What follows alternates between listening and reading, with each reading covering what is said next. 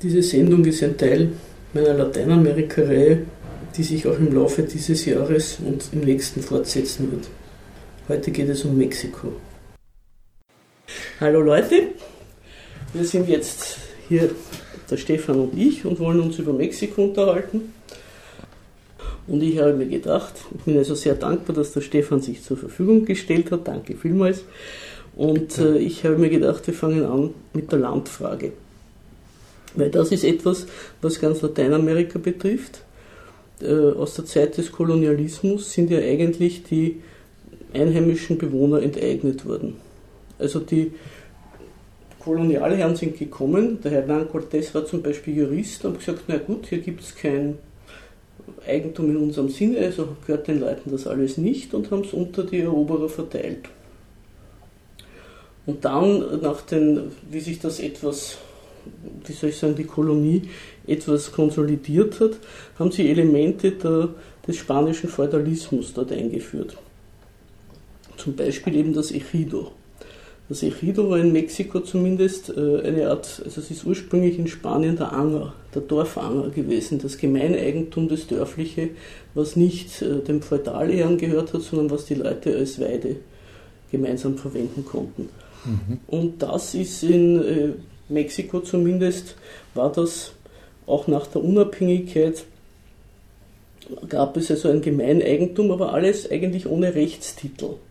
Die Leute haben das zwar bestellen können, aber es ist dann gerade in der Unabhängigkeit der Versuch gemacht worden, immer mehr davon an Großgrundbesitzer zu verteilen und das denen ihrer, ihrer, wie soll man sagen, ihrer Benutzung anheimzustellen. Besonders ist das dann äh, im Porfiriato, also unter Porfirio Diaz, gepflogen worden. Die, die äh, Bauern wurden landlos oder mehr oder weniger Halbsklaven, die Peones auf den äh, Haciendas, der Großgrundbesitzer, völlig rechtlos, landlos, äh, schlecht bezahlt oder gar nicht.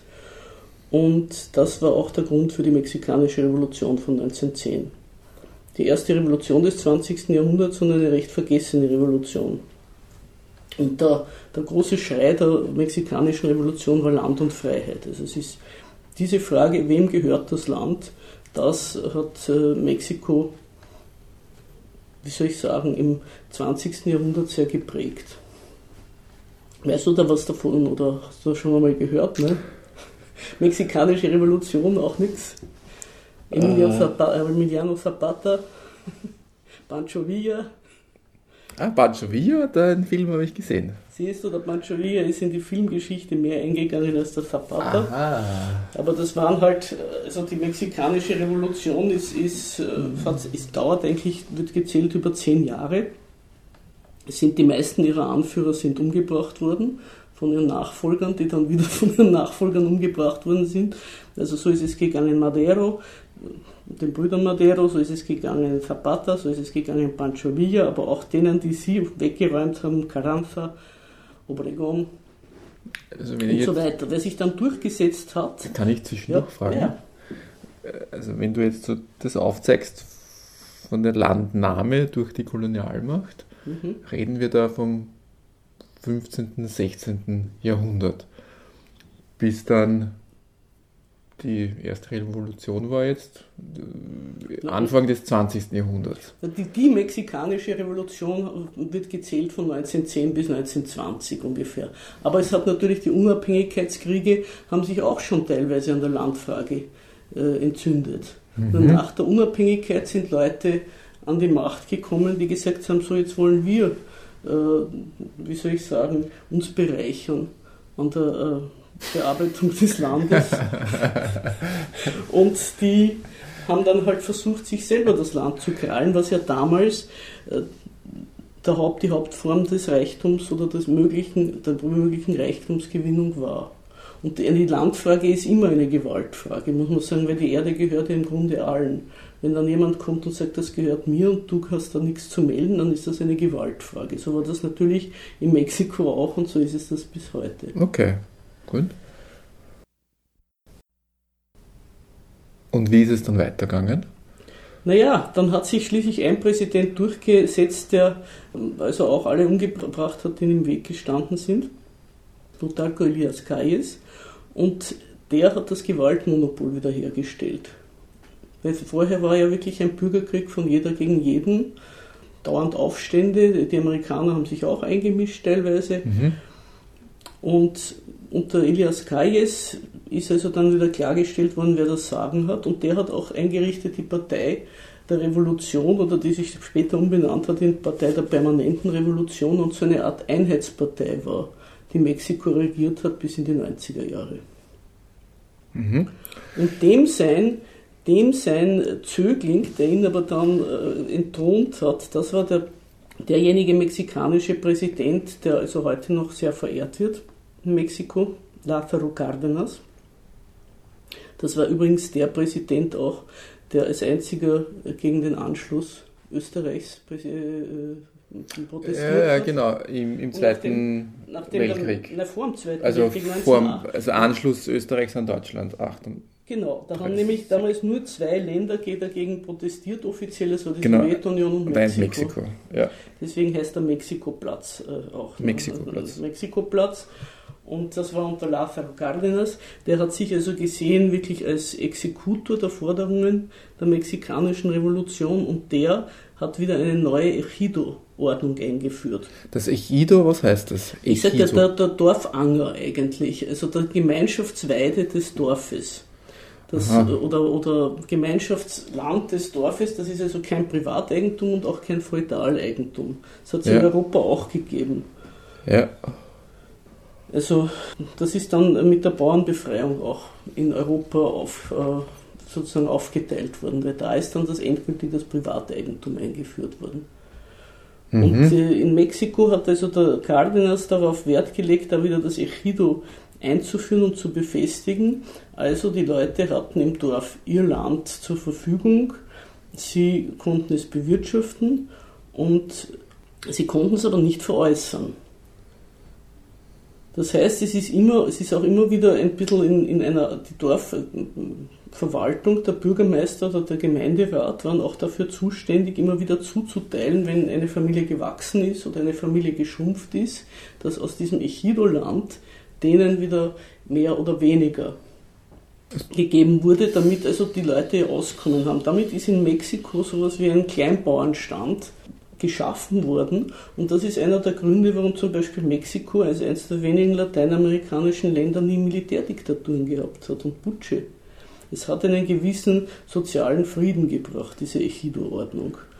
Und das war natürlich, war auch immer von, von Falken und von äh, Freunden der freien Marktwirtschaft war das kritisiert und als ein Hindernis, wenn man dieses Land eben, das war für Subsistenz, davon haben die Leute gelebt, friedlich vor sich hingewurchelt, natürlich auch sehr nicht sehr produktiv, weil unter diesen Bedingungen des Echido konnten ja auch keine Bewässerungs- und Infrastrukturmaßnahmen in die Wege geleitet werden, weil dafür war nicht genug Geld da. Es war eine Landwirtschaft für Subsistenz ohne Kapital, die aber äh, einen guten Teil der Bevölkerung ihr Auskommen gesichert Was hat. verstehst du unter Subsistenz? Das ist, dass man so viel produziert, wie man danach auf ist also nicht für den Markt groß produziert. Werden schon auch irgendwas verkauft haben, irgendwelche äh, Sachen, ja, aber nicht die Produktion für den Markt und für den Verkauf ist, ist das Ziel dieser Art von Landwirtschaft. Also quasi Selbsterhalt. Quasi Selbsterhalt. Die, die mhm. Produzenten produzieren das, was sie brauchen.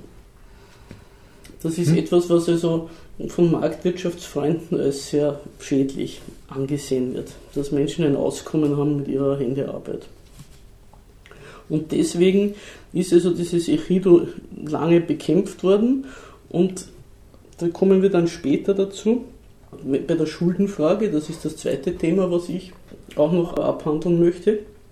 Aber es ist dann. Äh, das heißt, das ist jetzt einmal so die Einleitung, so der Überblick über die Landfrage. Nur was das um was geht ums Land. In, in ja, ja, genau. Ja, ja. Und jetzt dann, und dann die Schuldenfrage auch. Dann ja, die, die kommt als nächster, aber wir sind noch bei der Landfrage noch nicht fertig, weil mhm. das Ejido, mhm. wie gesagt, war also immer kritisiert von Leuten, die Mexiko, wie soll ich sagen, entwickeln wollten, auch zu dieser Entwicklungs diesem Entwicklungsthema kommen wir vielleicht dann noch einmal dazu. Man muss sagen, diese Art von Existenz der Bevölkerung hat kein Staat inzwischen gerne, weil die wollen ja aus ihren Leuten was herausholen und dieses friedliche vor sich hinleben und vor sich hintun war vielen Wirtschaftsliberalen ein Dorn im Auge. Und nach der Schuldenkrise von 1982, äh, 82 äh, wurde dann alles gemacht, um dieses Ejido irgendwann einmal zu liquidieren. Das Entscheidende war unter dem Präsidenten Salinas de Gortari 1992, dass das äh, Ejido zu einer Art Privateigentum erklärt wurde. Die, also das ist, muss man sich ungefähr so vorstellen, wie wenn Mietern eines Hauses dann ihre Wohnung ins Eigentum überschrieben wird. So ungefähr ist das, diese Reform gewesen, 1992. Und das heißt, die Leute konnten das auch verkaufen, sie konnten es hypothekarisch belasten. Und das hat dazu geführt, dass eigentlich heute das kleinbäuerliche Eigentum aus Mexiko ziemlich verschwunden ist. Warum? Äh, ja, weil ja die Leute über den Agrarkredit sich verschuldet haben, Aha. Mhm. darüber ihr Land verloren haben oder wenn eine Missernte war oder irgendwas, äh, sie einfach das Land verkauft haben um leben zu können. Und es ist auch durchaus. Vor auch, dieser Echid, Echido, Echido, der ja. Ort, der Dorf an wie heißt das, ist das deutsche Wort dafür? Anger. Der Dorfanger, das war der, das waren einfach 100% von Grund und Boden.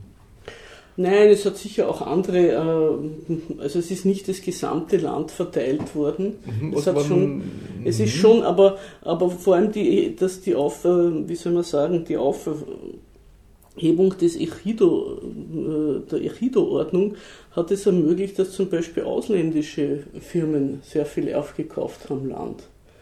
Also die United das heißt, Fruit oder solche anderen, die hatten in Mexiko unter der Ejido-Ordnung, konnten die eigentlich nicht sich groß breit machen. Ja. Das war erst nachher möglich, als, als eigentlich alles Land zum Verkauf. Das heißt, Ejido war der Großteil des Landes, das von Grund und Boden. Wie, welche, welchen Prozentsatz gehabt ihr habt, das muss ich gestehen, weiß ich nicht. Ja, ja, ist nicht die Frage nach dem Prozentsatz, aber der größere Teil. Das, der größere Teil ist ja auch, muss man sagen. Oder was nicht Echido war, was war das? Wie gesagt, es hat auch Großgrundbesitz ist ja geblieben, aber man darf Aha. dabei auch nicht vergessen, dass Mexiko, ein großer Teil von Mexiko ist Hochebene und trocken. Mhm. Also das ist oft für die landwirtschaftliche Bewirtschaftung nicht gar, nicht, gar nicht so geeignet, wenn man ja. das nicht irgendwie bewässert. Ja. Also das, so muss man auch äh, irgendwie das Land in Mexiko einstufen. Es ging um Land, was überhaupt bebaubar war. Mhm.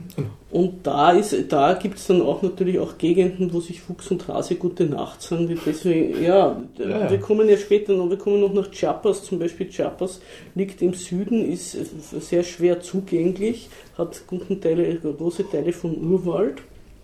Und das war natürlich eine Gegend, wo ähm, die nicht so attraktiv war, auch für das. Äh, für das, Landwirtschaft oder Industrie? Genau. Oder? Industrie gibt es in Chiapas praktisch keine. Nicht, okay. Also dazu kommen wir auch noch, wo in Mexiko die Industrie versammelt ist, aber diese Ejido-Ordnung war in eben, in solchen Gegenden, die äh, durchgesetzt, wo keine Großgrundbesitzer waren, die nicht gestört werden wollten. Es ist ja nicht so, dass der gesamte Großgrundbesitz enteignet geworden wäre in der Revolution. Das, ist, wäre sich, das, wäre, das wäre nicht gegangen, da hätte man auch kein Gewaltmonopol wiederherstellen können. Also der Elias Kayes war keineswegs ein Gegner des Großgrundbesitzes. Mhm.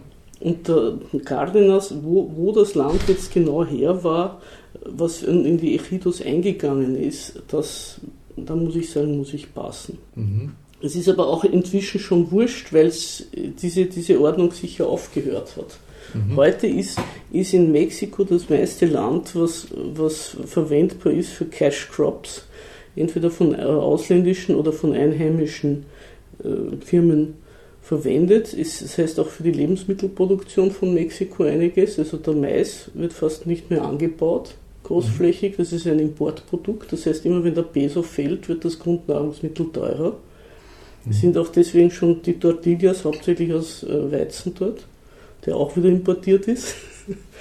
Und es ist natürlich auch durch diese Plantagenwirtschaft, die dadurch eingerissen ist, das muss man auch sagen, dieses ganze, diese ganze Gesetzesänderung unter Salinas de Gortari war schon im Hinblick auf das NAFTA-Freihandelsabkommen, was sie geschlossen haben, 1994 mit den mhm. USA. Also es sollte sozusagen die mexikanische Wirtschaft für Investitionen bereit gemacht werden und da war das Ejido-System ein Hindernis dafür.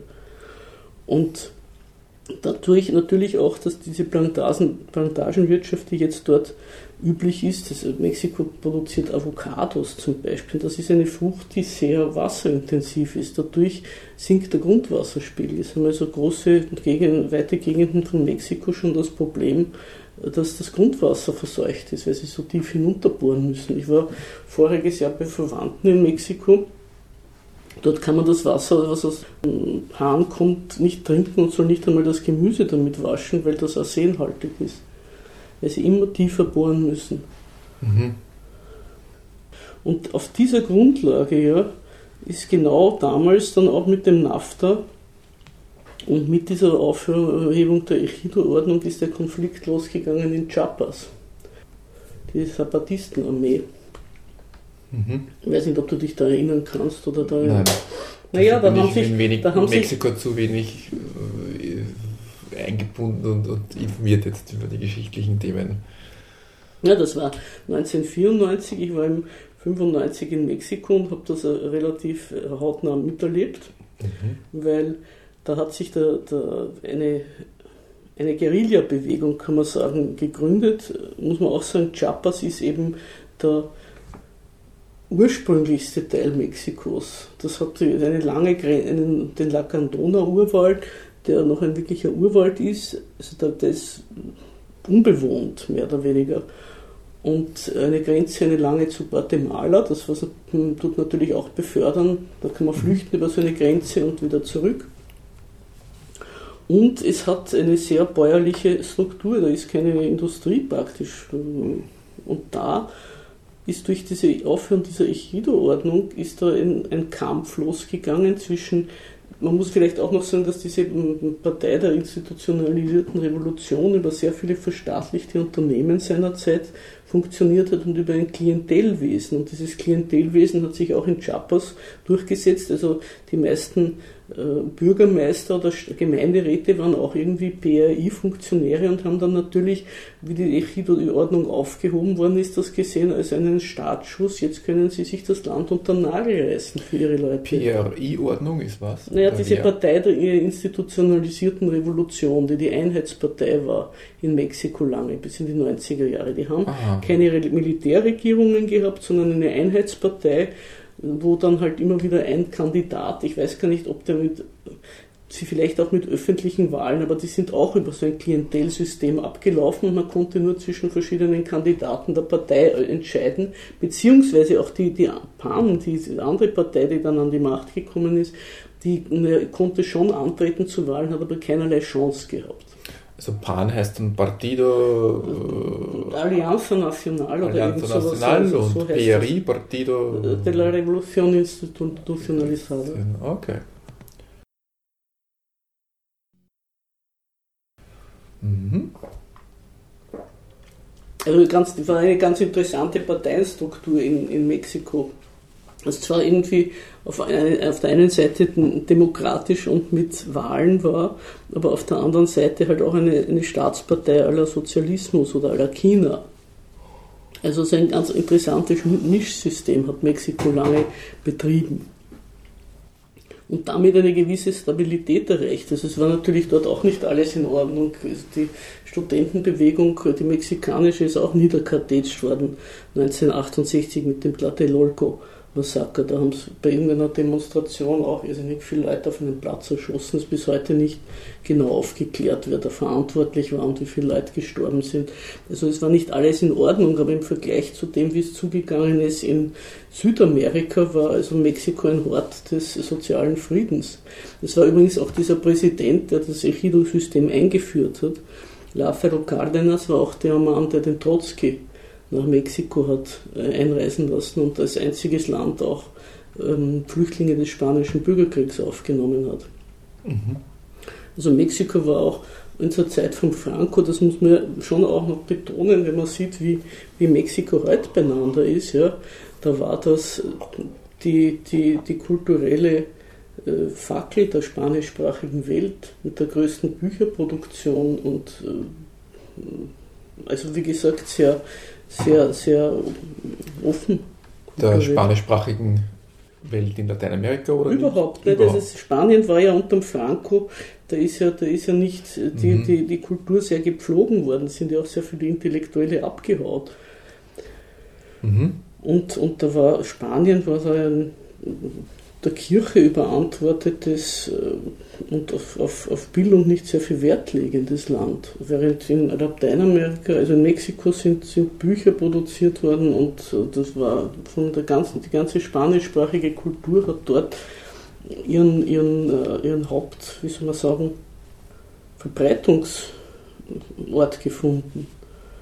Also das, das ist, Mexiko ist dafür sehr gewürdigt und geschätzt worden, auch von anderen den Intellektuellen anderer Länder, dass man dort auch was publizieren konnte, was zu Hause gar nicht möglich war. Und auch viele Leute aus, aus diktatorischen Regimes sind nach Mexiko geflüchtet. Mhm. Aber zum Konflikt in Chiapas wollte ich noch zurück. Und da hat sich dann so eine Guerilla-Bewegung, die von wahrscheinlich einem, einem äh, Politologie Absolventen oder Studenten gegründet wurde oder angeführt wurde, der sich mit einer, einer schwarzen Mütze, äh, immer, weißt du, einer Sturmmütze ja. verkleidet hat. Das ist dann zum Markenzeichen geworden. Der Subkommandante Marcos hat er sich genannt. Und hat dann immer so Kommuniqués gemacht. Das war eigentlich noch in Zeiten, wo das Internet nicht so äh, nicht üblich war, dass er dann über, über Radio oder sonst wie oder was dann äh, seine Auftritte und die Auftritte waren eben so, dass durch diese schwarze Mütze konnte sich ja in diese in, äh, jeder dieses Kommuniqué machen. Also sie hat da sozusagen äh, anonymisiert den, äh, den, den, den sichtbaren Teil dieser Zapatistenbewegung. Und es hat dann, sie haben dann das Militär reingeschickt, es gab Kämpfe, es gab Tote, und es wurden dann auch irgendwelche Verträge unterschrieben, die den Leuten wieder ihr Land zugesichert haben. Diese Verträge wurden nicht eingehalten. Der Konflikt köchelt bis heute vor sich hin, mhm. ist aber nicht sehr präsent, weil das eben ein Teil von Mexiko ist, der ein bisschen auch, habe ich den Eindruck, für das Kapital aufgegeben worden ist. Geografisch hat, jetzt. Ja, Chiapas hat eigentlich außer, außer eben Subsistenz, Landwirtschaft und Tourismus nie viel an, an ökonomischer Bedeutung gehabt. Mhm. Wo ist das jetzt? Ganz also im Süden. Ganz im, ganz Süden. im Süden. Das heißt dann Guatemala, da, da, hast du gesagt. Da ist, das ist da Chiapas. Ist das. Dieser Teil ist ah. Chiapas. Da ist äh, Yucatan, da ist Cancun. Ja, ja, das kennt man. Genau. Ja, der, der, Süden, der Süden ist das einzige, eine andere Sache vielleicht, was man mhm. Äh, hinweisen könnte, aber das ist jetzt, äh, Mexiko ist ein wichtiger Ölproduzent und das hat natürlich auch unter Lázaro Cárdenas mm, und später der mexikanischen Regierung eine gewisse Freiheit gegeben, weil die Öleinnahmen waren auch verstaatlicht. Und es ist nicht äh, zufällig die erste Schuldenkrise 82 äh, losgegangen, weil der Ölpreis niedrig war. Also wenn jetzt sozusagen die Landfrage in meinen Augen äh, halbwegs erschöpfend behandelt haben, muss sagen, ob dir noch was fehlt, dann würde ich gern die Schuldenfrage als nächstes machen. Also ich kann dazu jetzt ergänzen kann ich dazu nichts, nachdem ich mir die Historie von, von Mexiko vorab äh, nicht zu Gemüte geführt habe und auch nicht unter den Kopfpolster gestern Abend gelegt habe. Aber ist es klar sozusagen, wie ich sage, wie sich das jetzt wirklich also vielleicht aus, de, aus, aus, deinen Schilderungen einfach so eine Kurzzusammenfassung äh, Fassung, Fassung einfach mach, äh, machen, um das nochmal so die großen Schritte, also die Kolonisierung, die eben, was ich vorher schon gesagt habe, 15. Jahrhundert war, dann bis zu, mit den Unab, äh, die sie dann bis sozusagen 16. 16. 16. Jahrhundert mit, mit Kolonialisierung dann 300 Jahre Kolonialherrschaft bis zu den Unabhängigkeitskriegen und sozusagen der Schlusspunkt mit der Revolution, beziehungsweise was für mich dann wieder ein Anknüpfungspunkt war, Pancho Villa 1910. Pancho Villa 1910 äh, wo, wo, wo dann sozusagen diese El Ejidos äh, äh, dann das umgesetzt, eingeführt wurde und das dann nochmal bis 1990, also zur nächsten Krise, also nicht ganz 19, 1984, 82, 82 oder 94 waren Schuldenkrisen, aber die 19, Schuldenkrisen. da kommen wir ja erst, aber 1982 sozusagen ist das der dritte Meilenstein, wo wir jetzt die Landfrage abschließen und wo dann bis dahin einmal dieser soziale Frieden durch diese Echidos 92 sind die Echidos aufgelöst. worden. aufgelöst worden und bis dahin ist er da äh, im Vergleich zu anderen lateinamerikanischen Ländern von deinen Schilderungen her jetzt da einfach ein sozialer Frieden da war. Nicht immer alles gut war, ja, aber im Vergleich zu den Dik Touren. Diktaturen in Lateinamerika war das, so sagst du, äh, hat das für die Bevölkerung vor allem also einen Mehrwert gehabt, also dieses, dieses äh, Stabilität einfach gegeben und Sicherheit, grundlegend einmal.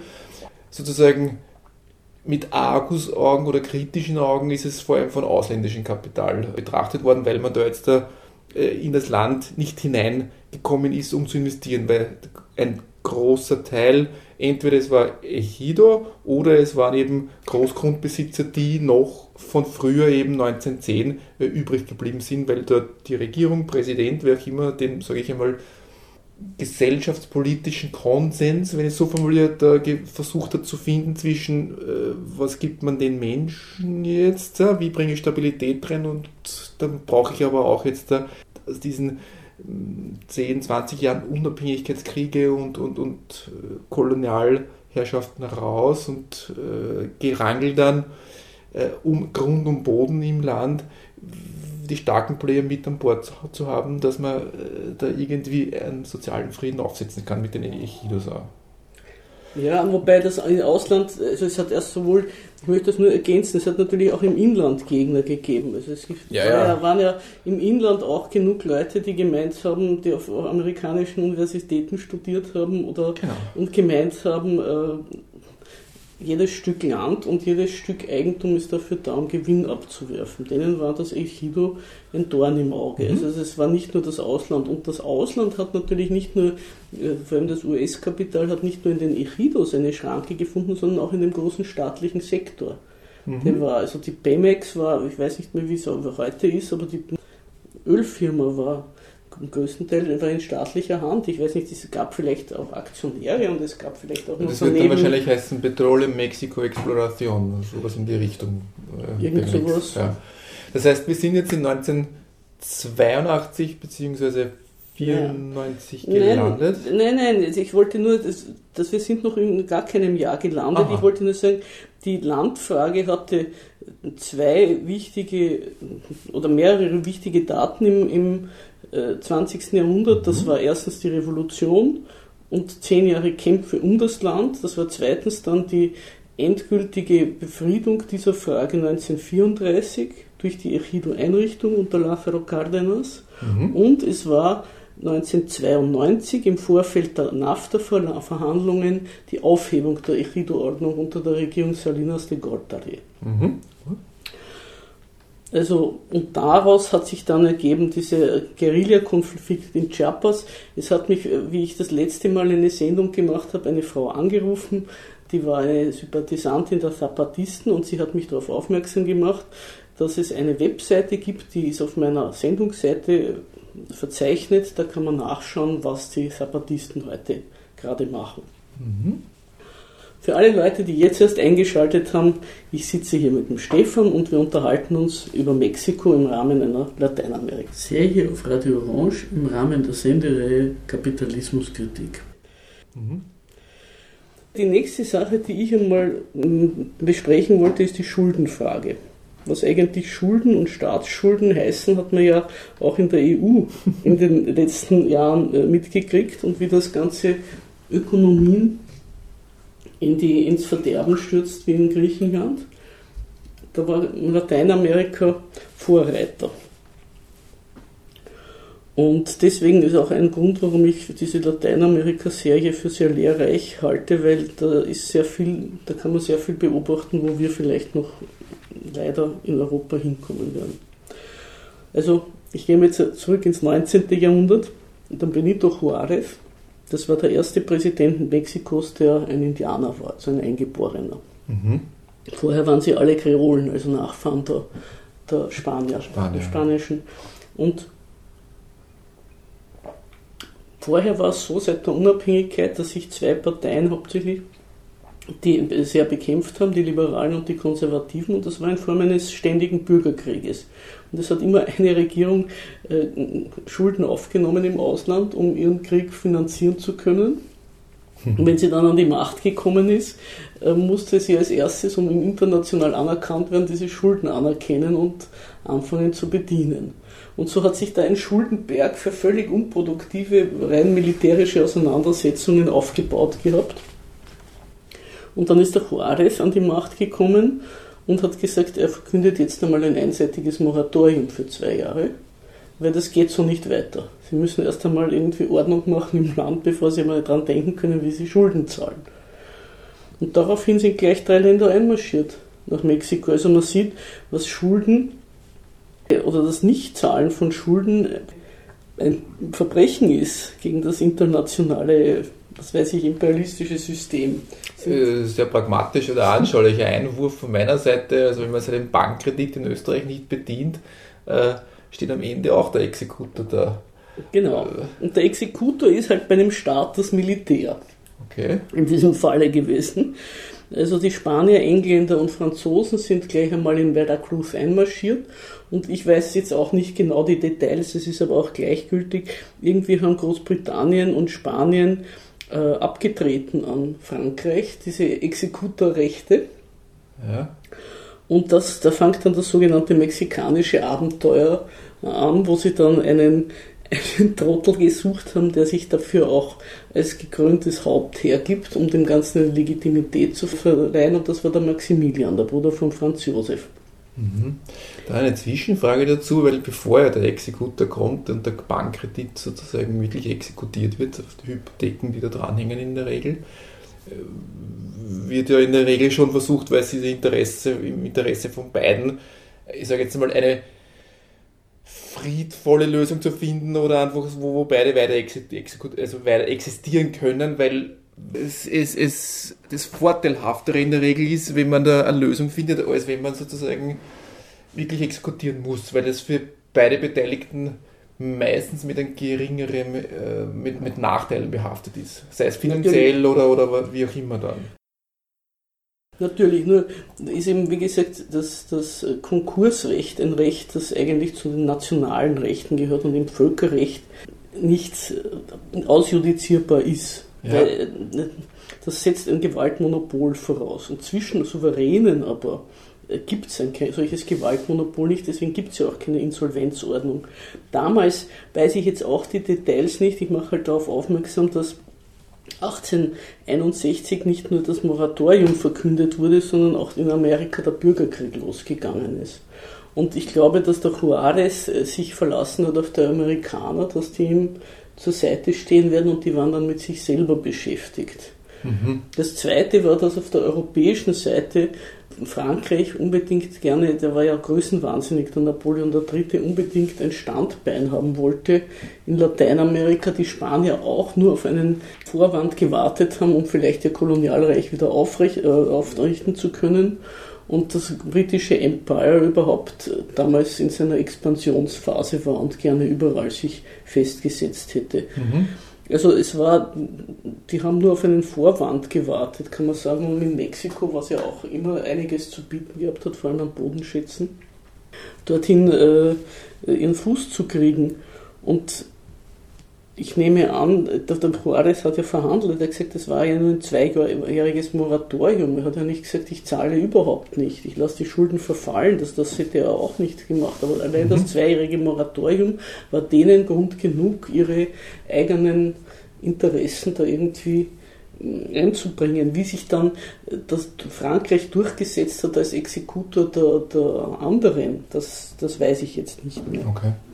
Aber auf jeden Fall haben, hat Österreich dann auch gedacht, es hätte, das ist, hat ja nie Kolonien gehabt und wollte eigentlich in diesem, bei, dieser, bei dieser Party auch gerne dabei sein. Und ich glaube auch, dass das Vollidioten waren damals in Österreich, die keine Ahnung gehabt haben von Mexiko und gedacht haben, das ist eine, eine wunderbare Gelegenheit, jetzt endlich auch eine Kolonie zu kriegen. Also das, das das ganze mexikanische Abenteuer war äh, unter völliger Außerachtlassung der Kräfteverhältnisse äh, Österreichs, Frankreichs und äh, des neuen Kontinents.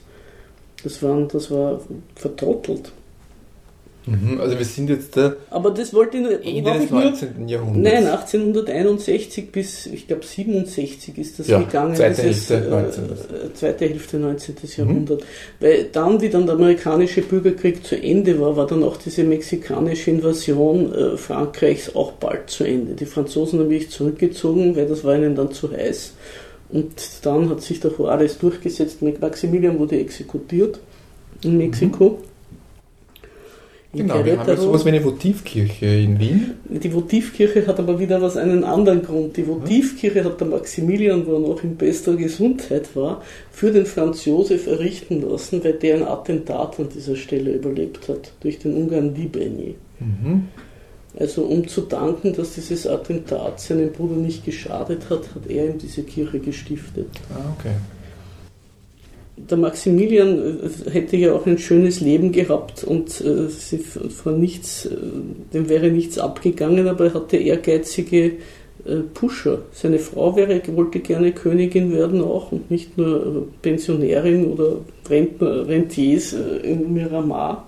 Und vor allem der österreichische Hof wollte sich eben in äh, Lateinamerika breit machen und so haben sie auf diesen Typen von allen Seiten Druck ausgeübt, bis er gesagt hat, na gut, von mir aus. Mhm. Also die Geschichte, wie der Maximilian nach Mexiko gekommen ist, ist eine, eine eigene Geschichte, aber es ist für ihn nicht gut ausgegangen. Ich wollte nur bei, dieser, bei diesem historischen Exkurs nur darauf hinweisen, dass man da schon sieht, was Schulden für einen Staat bedeuten. Also erstens, sie, sie nehmen ihm die Reichtumsproduktion weg, aber zweitens, sie können sogar eine Invasion und eine Besatzung hervorrufen, wenn sie nicht bedient werden. Mhm. Und äh, es kommen immer wieder, das muss man auch sagen, sieht man auch an Mexiko immer wieder Augenblicke, wo die Schuld zu groß wird, um bedient werden zu können. Wir sind übrigens in der EU auch nicht weit weg davon. Die schiebt ja auch einen gewaltigen Schuldenberg vor sich her der nie auch nur im entferntesten abgezahlt werden kann und wo immer wieder äh, sich das, das Problem auftut, ob der auch bedient werden kann. Also nur so viel zu Schulden und äh, wie das schon im 19. Jahrhundert eine haarige Sache war. Und dann kommen wir zu der nächsten Schuldenkrise, der von 1982. Jede dieser Schuldenkrisen in Mexiko hat nämlich was man ja auch sieht an Griechenland zum Beispiel, eine wahnsinnige Zerstörung von wirtschaftlicher Tätigkeit zur Folge gehabt, weil auf einmal die Zahlungsfähigkeit weg war. Und die von 1982 ist gekommen, weil bis dahin hat Mexiko, was war so ein unschuldiger Begriff, mit dem ich aufgewachsen bin, den du gar nicht mehr kennst, den des Entwicklungslandes. Diese Länder der südlichen Hemisphäre haben damals gegolten als Entwicklungsländer und dann gab es Entwicklungshilfe. Die Idee dahinter war, alle Länder sollen sich so eigentlich wie die Heimatländer des Kapitals entwickeln, eine Industrie aufbauen, eine Infrastruktur aufbauen, einen Sozialstaat aufbauen und so weiter. Das hatten diese Regierungen dort vor. Weil sie aber kein Kapital gehabt haben, haben sie das mit Kredit finanziert. Mexiko und viele andere lateinamerikanische Staaten waren praktisch Gründungsmitglieder des IWF. Mhm und haben über IWF-Kredite und amerikanische und europäische Banken, die ja dann immer im Zuge eines, eines IWF-Kredites dann auch äh, tätig werden, haben sie sich so verschuldet, in der Hoffnung, dass sie dann mal eine Produktion zustande bringen, mit der sie diese Schulden auch problemlos bedienen können. Und das ist nicht geschehen. Und 1982 war eine, eigentlich eine gesamte Lateinamerika-Schuldenkrise, äh, eben durch das äh, Sinken von Rohstoffpreisen, die immer noch die wichtigste Einnahmequelle Agrarprodukte und Rohstoffe die wichtigsten Exportprodukte dieser Staaten waren. Mhm. Und da hat es eine, eine die, die werden halt auf internationalen Börsen gehandelt und haben schwankende Preise. Und da ist auf einmal dieses Verhältnis von äh, Kredit äh, bedienen und Kredit zurückzahlen und was das BIP hergibt, ins, äh, so ins Ungleichgewicht geraten, dass die alle vor der Zahlungsunfähigkeit gestanden sind. Und da hat der IWF dann angefangen, diese segensreichen Programme zu entwickeln auch an Lateinamerika zunächst, wo dann ihnen Sparprogramme auf, auf äh, genötigt worden Ja, sind. von dass welchen Ländern reden wir da? Wenn du sagst, diese Länder, weil wir haben Mexiko jetzt einmal. Der Chile hat eine Krise gehabt, äh, Brasilien, äh, 82 wäre da alles in dieser Krise noch dabei, war Argentinien, also Ja. Peru. Mhm. Gut, jetzt haben wir ja auch Venezuela wieder sehr stark. Venezuela ist jetzt, äh, ähm, macht auch jetzt wieder von sich reden. Aber damals war das eine, eine, weil Eine Welle auch sozusagen, die eine Wende war das, genau, eine, eine Wende. Und es ist auch interessant, wenn du heute über diese Sache liest. Ich habe ja ein bisschen im Internet nachgelesen jetzt. Heute heißt das, sie hätten bis damals eine Politik der Importsubstitution betrieben. Also das, was in meiner Zeit Entwicklungspolitik geheißen hat und Entwicklungsland, wird heute im Nachhinein als ein Versuch der Importsubstitution besprochen. Das heißt, eigentlich wird, ist das Normale, dass diese Länder alles importieren. Es hat mich übrigens bei meiner vorigen Sendung, die war über Chile, zusammen mit Monika Heller, da hat mich eine Frau angerufen, die mit der Zapatistenbewegung in Chiapas sympathisiert und hat mich gebeten, auf die Webseite aufmerksam zu machen, wo man sich über die Zapatisten Informationen besorgen kann. Diese Webseite lautet www.chiapas.ch, also Schweiz. Ansonsten ist diese Sendung, die ich jetzt über Mexiko mache, ein Teil einer groß angelegten Serie über Lateinamerika, die ich dieses und nächstes Jahr im Radio Orange länderweise abwickeln will. Heute ist eben Mexiko dran. Ich würde gerne als nächstes Land mir Nicaragua vornehmen und ich würde Leute suchen, die ähnlich wie der Stefan sich mit mir hinsetzen würden und locker das, diesen Gegenstand durchbesprechen würden. Ich schaue mir das an, ich kenne einig, weiß einiges zu Nicaragua zu erzählen, aber es wäre natürlich gut, wenn ich jemanden hätte, der nicht nur ein Interesse daran hat, sondern auch ein bisschen ein Vorwissen mitbringt. Jeder, der daran Interesse hat, möge bitte auf meine Sendungsseite gehen. Da ist meine Homepage angegeben. Ich sage es aber zur Sicherheit auch noch einmal, wie die heißt. Die heißt Anton Ludwig Anton Nordpol Ida Emil Richard, also alanier.at. Und dort findet man eine E-Mail-Adresse, wo man mir schreiben kann. Ich bin Mitte Oktober wieder in Wien. Da würde ich gerne eine Sendung zu Nicaragua aufnehmen. Diese Sendung ist nicht live, die ihr jetzt gerade hört. Das ist eine vorproduzierte Sendung, weil ich halte mich selten in Wien auf.